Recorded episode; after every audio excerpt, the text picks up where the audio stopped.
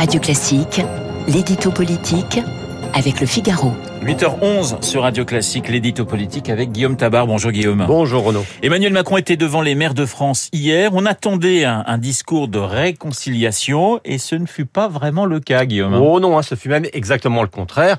On guettait la réconciliation. On a eu grande explication et quatre vérités, euh, des deux côtés d'ailleurs. Hein. Anne Hidalgo d'abord, maire de Paris, mais aussi candidate à la présidentielle, donc contre Macron.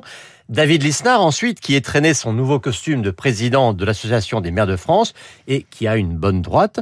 Tous les deux ont reproché au gouvernement de ne pas faire confiance aux maires, notamment durant la crise sanitaire, et reproché à l'exécutif son extrême centralisation. Alors le regard noir, le chef de l'État bouillait sur sa chaise, d'autant qu'il a, lui a fallu supporter de longs discours avant le sien. Or, si Emmanuel Macron aime parler très longuement, il n'aime pas écouter très longuement. Alors en retour, lui aussi a lâché ses coups, déplorant entre autres les préjugés des maires à son encontre, comme celui de ne pas avoir été maire lui-même. C'était le cas de De Gaulle, leur a-t-il rappelé, ce qui est rigoureusement exact à ceci près que De Gaulle avait quelques autres titres à faire valoir pour conduire la France.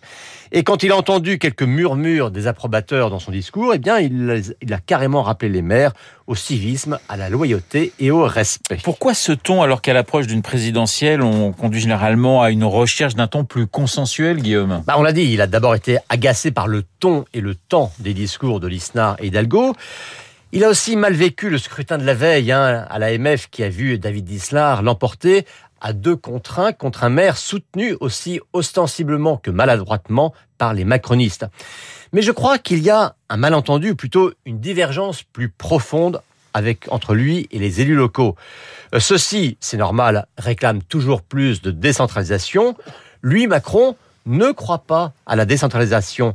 Il préfère la déconcentration, à savoir un État davantage en prise avec le terrain, mais exerçant lui-même ses compétences plutôt qu'en les transférant.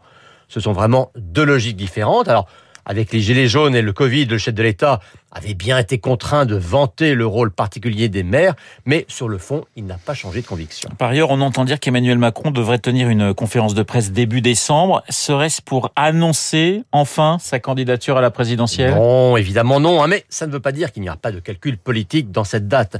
Euh, S'exprimer début décembre, c'était prévu pour présenter la présidence de l'Union européenne que la France exercera à partir du 1er janvier. Mais oui, bien sûr, ce sera l'occasion de dérouler des projets qui déborderont de l'échéance de la fin du quinquennat. Et puis surtout, début décembre, ce sera la désignation du candidat LR.